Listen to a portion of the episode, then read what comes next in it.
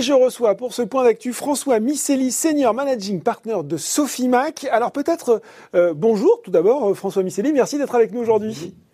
Merci de m'accueillir. Quelques mots peut-être, mais vous allez y revenir hein, sur Sofimac, euh, société de capital investissement qui investit depuis une vingtaine d'années dans la biotech avec 400 euh, millions d'euros sous gestion avec Sofimac Innovation, une trentaine de participations actives dans la santé. bah voilà, on en a dit peut-être vous pouvez euh, compléter ce portrait d'un spécialiste des sciences de la vie euh, du capital investissement en France. Alors avec plaisir, oui. En fait, on a un petit peu plus d'une quarantaine de participations dans le domaine de la santé qui regroupent euh, les biotechnologies, mais aussi les dispositifs médicaux, le diagnostic, plus récemment l'e-santé, les domaines de la nutrition qui aujourd'hui regroupent euh, de plus en plus euh, des, des, secteurs non santé et santé, et puis également les services innovants qui sont également euh, de plus en plus d'actualité.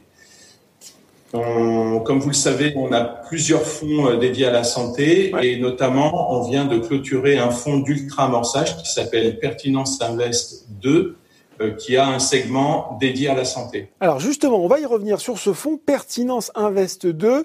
Euh, il va falloir nous en dire un, petit peu plus. Il y a une, euh, un partenariat, je crois, avec une vingtaine d'universités, de grandes écoles d'ingénieurs, une dizaine d'industriels, dont, dont Biomérieux, euh, pour les gens qui nous regardent. Et le but, c'est développer des startups, du, du deep tech, pardon, mais aussi de la santé, santé innovante au sens large, hein, je crois, François Miceli, puisqu'on y parlera nutrition, santé connectée, diagnostic, tout ce qui mérite aujourd'hui votre attention, c'est ça? Oui, exactement. Alors, c'est un fonds, comme je l'ai mentionné, d'ultra-amorçage, pardon. C'est-à-dire que l'on s'adresse à des startups qui viennent tout juste d'être créées euh, et qui sortent euh, des établissements, euh, soit d'enseignement, soit des instituts de recherche. C'est pour cela qu'on a, on a fait ce fonds-là avec comme partenaire actif pas mal d'universités et d'écoles d'ingénieurs. et quand je dis partenaire actif, c'est à plusieurs stades c'est-à-dire qu'ils sont souscripteurs du fonds, mais aussi on a des partenariats pour pouvoir sourcer les bons projets avec eux, pour pouvoir les financer. Euh, la particularité aussi de ce fonds-là, vous l'avez mentionné, il y en a plusieurs. Alors le premier, c'est effectivement ce partenariat avec toutes ces écoles d'ingénieurs et universités. C'est également, euh, euh il y a beaucoup de sociétés, des fonds ou des fonds corporels qui ont investi dans le fonds parce qu'ils sont très intéressés à regarder très early stage des technologies qui sortent de ces écoles. Donc ça, c'est très important.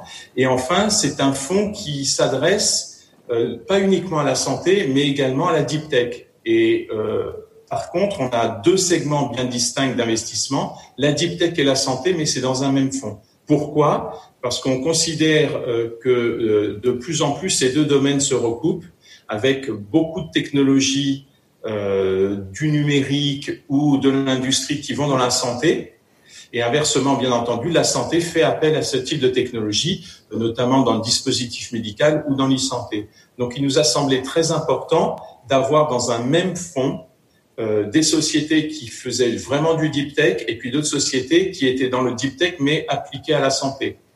Un point particulier, c'est que ce fonds-là ne s'adresse pas à la, aux sociétés de biotechnologie, mhm. parce que là, on considère qu'il y a un peu moins euh, de rapport avec la deep tech, mais plutôt dans les sociétés de technologie médicale, un dispositif médicaux, l'e-santé, euh, la nutrition également. Mhm. Euh, et ça, c'est quelque chose vraiment, on pense, assez innovant et unique. Et le dernier point particulier, c'est que sur le segment santé, comme on a Biomérieux comme euh, souscripteur mhm. important du fonds, on travaille également avec la société de gestion du groupe Mérieux qui s'appelle Mérieux Equity Partner, où euh, on travaille avec eux vraiment dans un partenariat sur les projets d'investissement.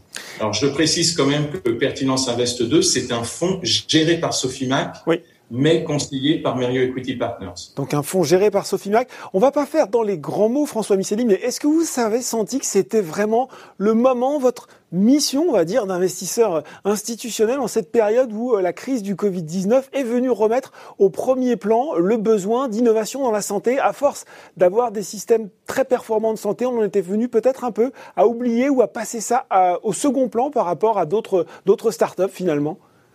Bah alors nous, on en est convaincus depuis pas mal de temps et je dirais que malheureusement, la crise euh, du Covid-19 a fait que renforcer notre conviction. Et en plus, on, on l'a bien vu euh, dans beaucoup de domaines où il y avait des carences et il faut maintenant pouvoir combler ces carences. Notamment, on l'a vu dans l'organisation des systèmes de santé, mm. euh, dans la relation public-privé, puisqu'il me semble qu'au plus fort de la crise, il y avait euh, il y avait plus de lits disponibles dans le, dans le secteur public, mais a priori il y en avait dans le secteur privé et qu'il n'y avait pas forcément de bonne communication. Euh, on a bien vu également que la e-santé devenait très importante. Hein, on pouvait moins se déplacer. Et puis également, malheureusement, on a vu que quand ça touche plus l'industrie pharmaceutique, bah, que l'innovation est pas toujours là. Hein. On voit bien que malheureusement encore sur les recherches sur le vaccin, bah, vous avez entendu encore euh, hier ou ce matin que ça venait plutôt d'Angleterre et pas de France. Euh, donc tout ça fait euh, que on pense que non seulement investir dans les startups tout au début et également les accompagner pendant toute leur vie, c'est quelque chose de très important. Euh, on voit également qu'il y a des initiatives, que ce soit gouvernementales euh, ou privées, pour justement mettre à disposition des fonds d'investissement des sommes importantes pour investir dans la santé.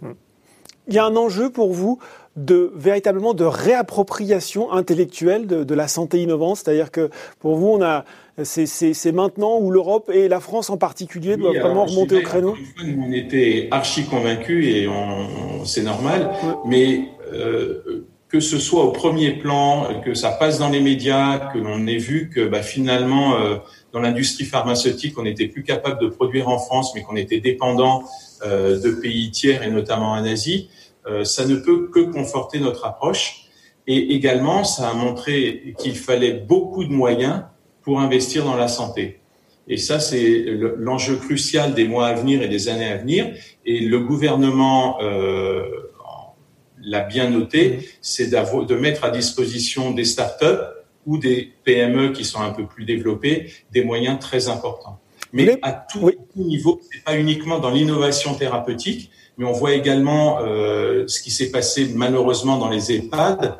Et s'il y avait un système d'organisation et de, de santé euh, plus performant, on aurait peut-être mieux, un peu mieux géré cette, euh, cette crise. Combien, combien de startups pourront intégrer ce fonds, François Misseli, à peu près? Euh, dans la alors donc c'est un fonds qui a pour vocation in fine à être à 70 millions d'euros oui. et on a dédié pour le segment santé à peu près 25 millions d'euros. Euh, ce sont des tickets qui pourront démarrer à quelques centaines de millions euh, quelques de centaines de milliers d'euros oui. jusqu'à on aimerait bien hein, centaines de millions d'euros oui, c'est sûr. Donc quelques centaines de milliers d'euros jusqu'à 5 5 millions. Euh, donc pour le segment santé, ce sera une petite dizaine de sociétés, une quinzaine, euh, avec un fort euh, degré de sélectivité, c'est-à-dire qu'au départ, on mettra des petits tickets dans pas mal de sociétés. Ouais. Et par contre, celles qui seront très prometteuses, à ce moment-là, on aura les moyens de l'accompagner dans sa création de valeur avec des tickets un peu plus importants, pouvant aller jusqu'à 7 millions d'euros. Voilà, donc accompagner les startups dans leur croissance. On va parler euh, de, sociétés côté des biotech, on va revenir aux biotech, euh, qui sont dans le portefeuille de Sophie Mac. On va peut-être en citer deux pour finir. On peut parler par, de Terranexus, et c'est un bel exemple parce que Terranexus qui avait euh, connu un échec dans la narcolepsie, et puis qui a enregistré des résultats très encourageants de phase 2 euh, dans, dans Parkinson. Ça, c'est pour vous peut-être l'exemple qu'il ne faut pas désespérer et qu'il faut avoir eh ben, un temps long d'investissement quand on se, euh, quand on s'intéresse à une biotech? Alors là, il y, a, il y, a, plusieurs réponses à votre question. Euh, D'une part, oui, on ne peut que se féliciter que Terranexus ait eu un tel rebond. Et euh, pour le coup, je félicite vraiment l'équipe de management et toute l'équipe de Terranexus qui a su après la grande déception euh, de, de, de l'échec de l'essai clinique l'année dernière, de rebondir, de travailler encore plus fort pour annoncer des bons résultats. Et on a vu, bien entendu, que euh, le cours de la bourse en est ressenti. Mm. Néanmoins, on pense que euh, Terranexus n'est pas encore à, son maximum de, potentiel, loin de là. Donc, euh, j'allais dire que cet exemple de Terranexus, ça m'amène à la deuxième euh, au deuxième point de réponse, c'est-à-dire mmh. que nous, euh, notamment avec Terranexus, on a investi avec un fonds d'amorçage. Donc, on n'a pas vocation avec un fonds d'amorçage à rester ad vitam aeternam dans une entreprise. Néanmoins, euh, on se doit de pouvoir l'accompagner et on fait les efforts nécessaires, même si elle est cotée en bourse, de, de, rester au capital de la mm. société de façon à la conforter et puis, bien entendu, pas trop déstabiliser le cours de l'action puisque quand même on sait que ces types de sociétés ont peu de flottants, ont peu de mouvements et que euh, un petit mouvement de titre peut influer à la hausse, mais surtout à la baisse quand on vend euh, le cours. Donc on est toujours là, mais néanmoins, euh, nous, notre vocation, c'est d'investir dans les sociétés non cotées. Lorsqu'elles sont cotées, essayer de prendre notre, euh, notre plus-value si possible. Mais on voit bien encore, et j'allais dire que c'est un peu dommage que c'est suite à la crise, qu'il y a un vrai potentiel pour l'innovation thérapeutique et qu'en France, on n'est pas plus mal loti qu'ailleurs. Mm.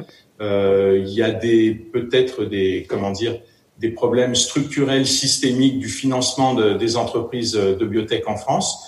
Euh, notamment, je pense que Terranexus et Valbiotis, même si elles se comportent plutôt pas mal en bourse, on voit quand même que leur, leur capitalisation boursière est pas, euh, est pas, ce qu'elle pourrait être. voilà, comme on peut le voir aux États-Unis. Donc peut-être qu'en France, on, on, introduit un peu trop tôt les sociétés en bourse. C'est un petit peu dommage. Donc c'est, je rebondis sur le fait qu'on manque peut-être de très grands fonds qui puissent euh, accompagner les sociétés avant leur introduction en bourse. Néanmoins, on est absolument ravi du parcours et de Terra Nexus mais également Valbiotis. Alors justement, euh, Valbiotis, excusez-moi, je vous coupe, François Miceli, mais c'est ça, c'est et vous le disiez, ça passe quelquefois sous le radar. Voilà une jeune société française qui fait de la nutrition avec des propriétés euh, médicales et qui signe un, accord avec un acteur majeur tel que Nestlé. Là aussi, vous trouvez que finalement, il n'y a pas assez de reconnaissance pour euh, pour ces sociétés, ben voilà, qui délivrent. Alors c'est un très très bon exemple parce que Valbiotis, euh, ce n'est pas un médicament. Euh, c'est un complément nutritionnel avec des allégations santé, donc c'est dans un cadre réglementaire un peu particulier, mais ça a fait que effectivement Valbiotis était sous le radar mm.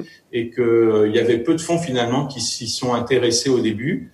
Euh, on a pris notre risque et on est très content du parcours de Valbiotis qui a démontré quand même tout l'intérêt de, de, son produit et de son concept euh, en signant cet accord euh, très important euh, auprès de Nestlé. Et je pense aussi que Valbiotis, au fur et à mesure que cet accord va se développer, et je pense qu'il y aura, j'espère qu'il y aura d'autres accords aussi, va pouvoir créer de la valeur et que son cours de bourse s'en ressentira. Et eh ben voilà, il faut s'intéresser à ces sociétés de santé innovantes. On ne le dira jamais assez. Merci François Miceli d'avoir été avec nous aujourd'hui. Je vous en prie, merci beaucoup. Tout de suite, dans le journal Les Bibliothèques, c'est l'interview.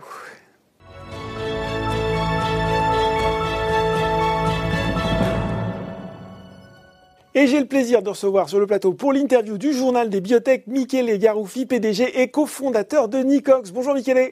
Bonjour Laurent, bonjour, merci. Alors, on se demande s'il y a une crise du Covid-19 pour Nicox parce que la biotech a été particulièrement active dans ce début d'année, y compris dans les mois où l'économie était à l'arrêt. Et la nouvelle par laquelle on avait envie de commencer, c'était bien sûr le démarrage de cette étude de phase 3 euh, qui s'appelle Mont Blanc sur NCX 470 dans le traitement du glaucome et de l'hypertension oculaire avec 12 euh, premiers patients recrutés le 1er juin. Il faut nous en dire plus sur cette étude. C'est une étude importante pour Nicox. Hein. Oui, c'est c'est une étude très importante euh, parce que c'est une étude de phase 3 euh, qui comptera sur euh, environ 600 patients. Donc, euh, une étude fondamentale pour notre produit phare, le NCX 470, qui a montré en phase 2 qu'effectivement, elle a le potentiel pour devenir la molécule monocomposée la plus active dans le traitement des patients avec l'hypertension oculaire et le glaucome. Et clairement, on va développer cette molécule aussi en phase 3 d'une façon complètement différent de tous les autres molécules euh, qui ont été développées jusqu'à maintenant en phase 3 pour les glaucomes, parce que tous les autres molécules, y compris les Vizulta par Bosch Lomb, c'était notre première molécule euh, sortie de notre euh, technologie, oui ont été développés contre un ancien produit qui c'est le Timolol. Mhm. Nous, on pense qu'avec notre produit, on peut aller à se confronter, à battre directement les produits plus vendus, plus prescrits aux États-Unis, que c'est le latanoprost. Donc, euh, qui compte sur 70% des prescriptions. Donc, euh, on a tous les données, on a montré dans la phase 2 qui était, qui a montré que notre produit est statistiquement supérieur au latanaprost, que mm. ces produits pourraient être encore mieux que tous les autres produits jusqu'à jusqu'à maintenant. Donc on pourrait parler d'un véritable game changer euh, sur le marché pour ce produit. Alors vous l'avez dit, une étude d'ampleur, 600 patients, notamment euh, principalement aux États-Unis. Euh, quand est-ce qu'on va pouvoir avoir de premiers résultats de cette phase 3 Oui.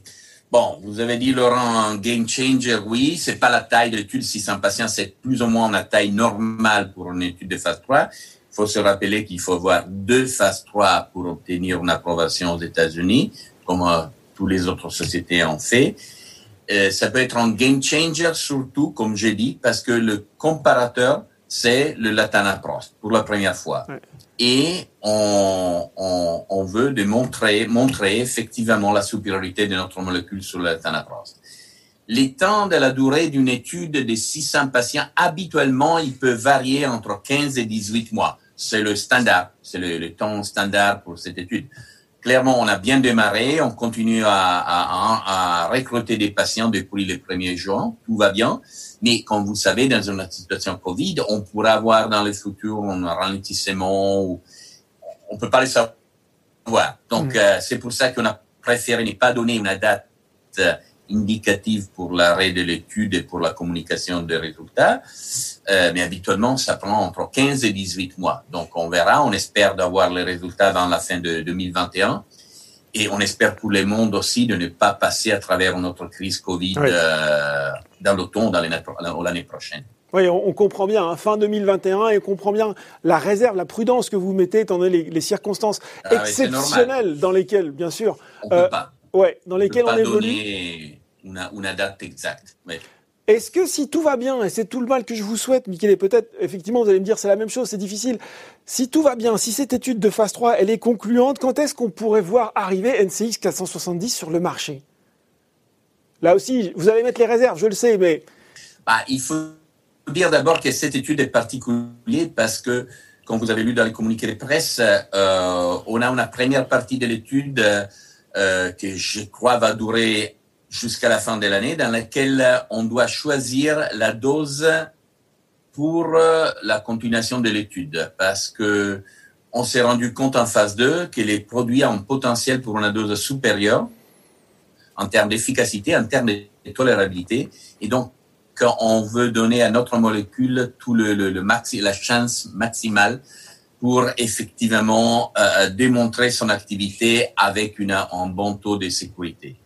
Donc, une fois qu'on a choisi la, la, la, dose finale après cette euh, première partie de l'étude de phase 3 des Mont Blanc, on va commencer en deuxième étude de phase 3 qui va comprendre aussi un, un, un follow-on euh, période de, de, de, de, tolérabilité qui va durer 12 mois.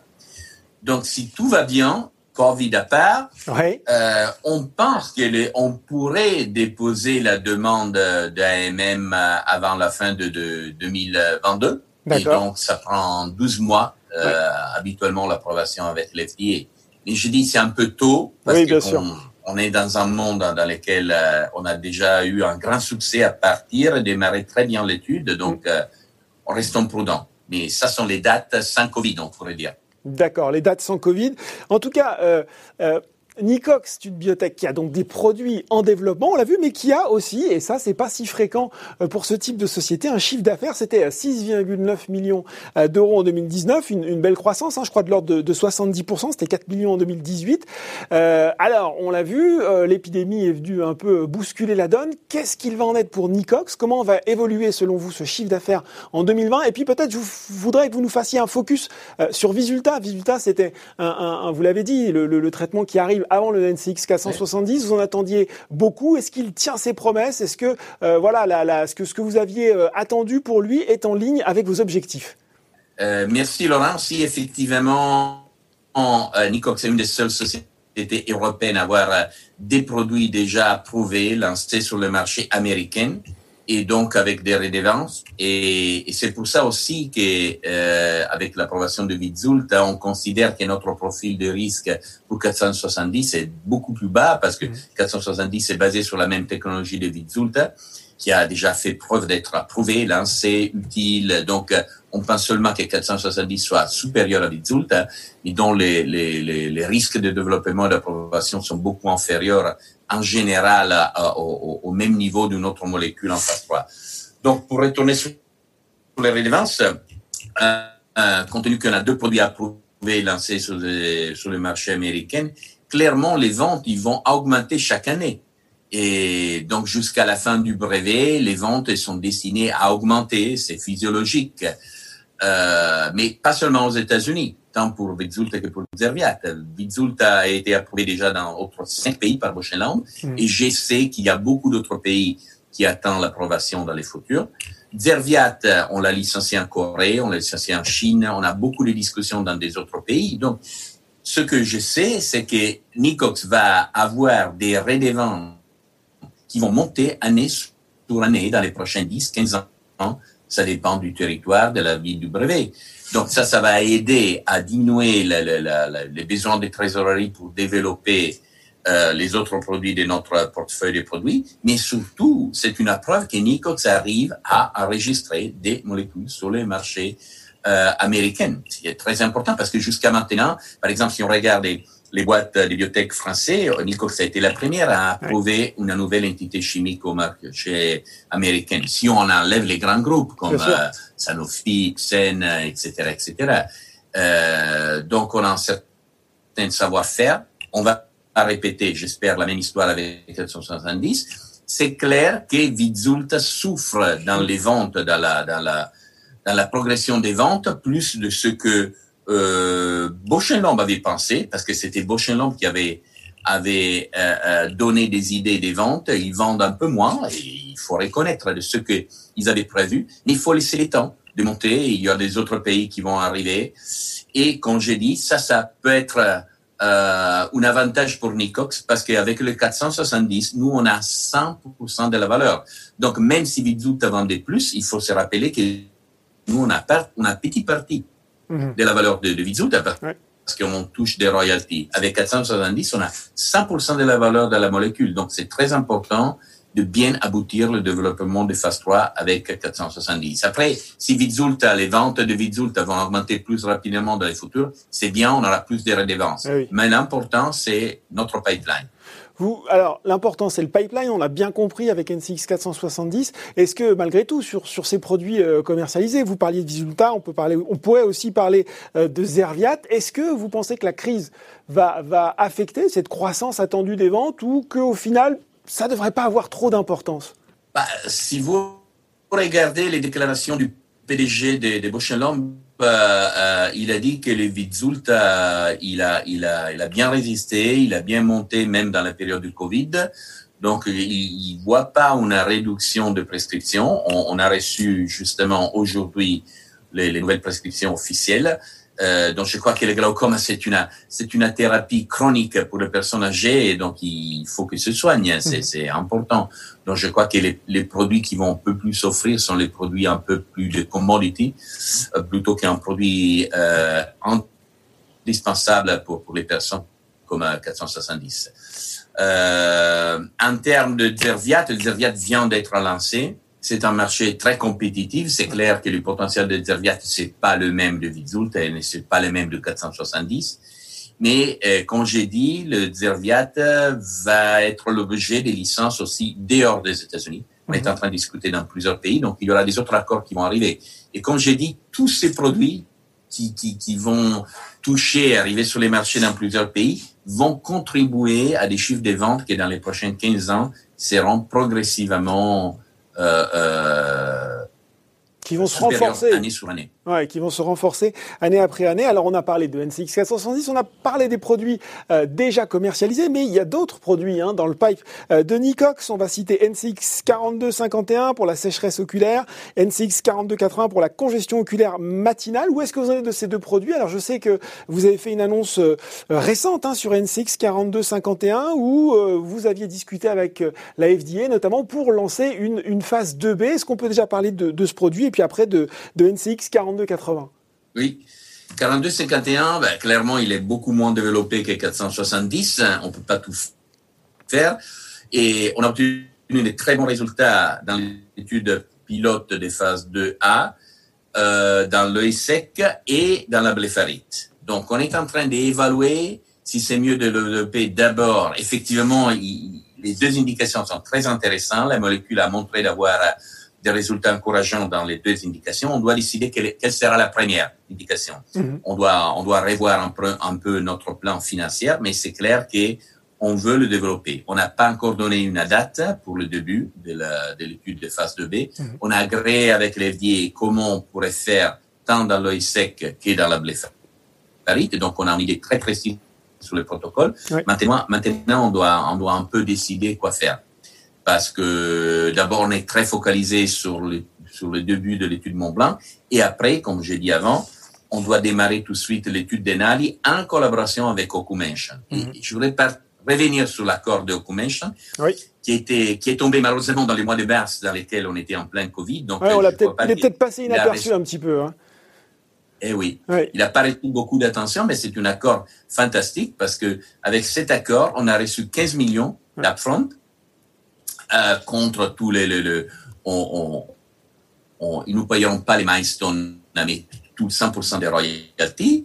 Et surtout, ils vont payer 50% du deuxième étude de phase 3, qui, comme j'ai dit, inclut la, la, la, partie de tolérabilité à long terme de 12 mois, qui c'est un grand chiffre. C'est une étude qui pourrait coûter entre 19 et 20 millions de dollars, dont Ocumension payera 50%. Donc, avec un accord, on a déjà obtenu pratiquement un paquet, beaucoup supporté et payé par Ocumension, qui est valide tant pour les vieilles américaines que pour les autorités chinoises. Donc, il a été un grand accord. Malheureusement, il est tombé à moitié mars quand les personnes étaient plus préoccupées pour, le Covid que pour développer un médicament. Mais je crois que Nicox aujourd'hui, avec notre potentiel, et franchement, quand on regarde la, capitalisation boursière, je la trouve ridicule. Ça, et, pas seulement nous, hein, aussi nos actionnaires et nos, nos investisseurs américains. Qu'est-ce que justement, qu'est-ce quel grand rendez-vous on peut mettre euh, cette année pour les investisseurs qui nous regardent aujourd'hui, euh, qui peut-être, comme vous, trouvent que le cours de Nicox est sous-valorisé et attendent un news flow peut-être à même de soutenir euh, l'action? Bah, D'abord, je voudrais que les investisseurs regardent, ils découvrent déjà les news flow qu'on a fait dans les derniers 24, 24 mois. Et quand vous regardez, je regardais il y a 48 heures, on a une qui des bonnes nouvelles euh, délivrées comme on avait promis, etc., avec des bons résultats dans, les, dans la période dans laquelle on avait annoncé qu'on aurait donné des nouvelles. Donc, il faut déjà découvrir le passé avant de regarder les futurs. Mais pour les futurs, comme j'ai dit, on a cette euh, euh, début de deuxième étude de phase 3. Une fois qu'on a décidé quelle est la dose pour les deuxième étude de phase 3, on aura les débuts de la phase 2B euh, un jour ou l'autre. On n'a pas dit quand de l'étude sur la blépharite ou l'œil sec. Et je ne peux pas dire plus, mais je vous assure qu'on continue beaucoup de discussions des licences sur toute notre pipeline, euh, mais pas aux États-Unis. Euh, donc, je crois qu'il ne faut pas attendre des grands partnerships aux États-Unis, peut-être aussi en Europe, parce que les secrets des, le secret du succès des sociétés biotech américaines, c'est de ne pas licencier leurs produits trop tôt aux États-Unis et en Europe. Et en ah, général, jamais. Ouais. Donc vous croyez hein, vraiment euh, dans le potentiel de NCX 470 et vous avez envie de garder la valeur pour Nicox hein, quand je vous écoute? Bah, euh, on a l'argent pour faire la phase 3, on, doit, on, veut voir quel est le potentiel. On a fait une étude de marché, c'est public, qui donne la valeur avec une fourchette du, du pire des cas au meilleur cas énorme. Donc seulement même si le profit de 470 sera pas optimal, on a déjà une valeur qui, pourrait euh, qui pourrait faire euh, euh, revaloriser Nicox beaucoup. Donc euh, on voit pas la, c'est différent à l'époque quand on a commencé avec Bosch Lomb, on n'avait pas l'expérience en ophtalmologie. Aujourd'hui, après 15 ans de recherche en ophtalmologie, on est en société ophtalmologique. Mm-hmm. On a un grand groupe aux États-Unis avec des grands professionnels. On a un centre de recherche à Milan qui connaît très bien l'océanitrique et son rôle dans les glaucomes. Donc, on ne voit pas pourquoi on est reconnu comme un principal acteur en recherche dans les glaucomes, euh, dans, la, dans, la, dans les sociétés biotech ophtalmologiques. Donc, on ne voit pas la nécessité de donner notre euh, golden boy Bon, bah c'est très clair. En tout cas, le message est passé. On va dire aux investisseurs de regarder déjà dans toute l'actualité. Et c'est vrai qu'elle a été très fournie euh, durant euh, les mois écoulés. Merci beaucoup, Michele Garoufi, PDG et cofondateur de Nicox. Merci beaucoup. Hein, D'avoir été avec nous aujourd'hui. Ce journal des biotech est désormais terminé. On se retrouve dans deux semaines pour un nouveau numéro.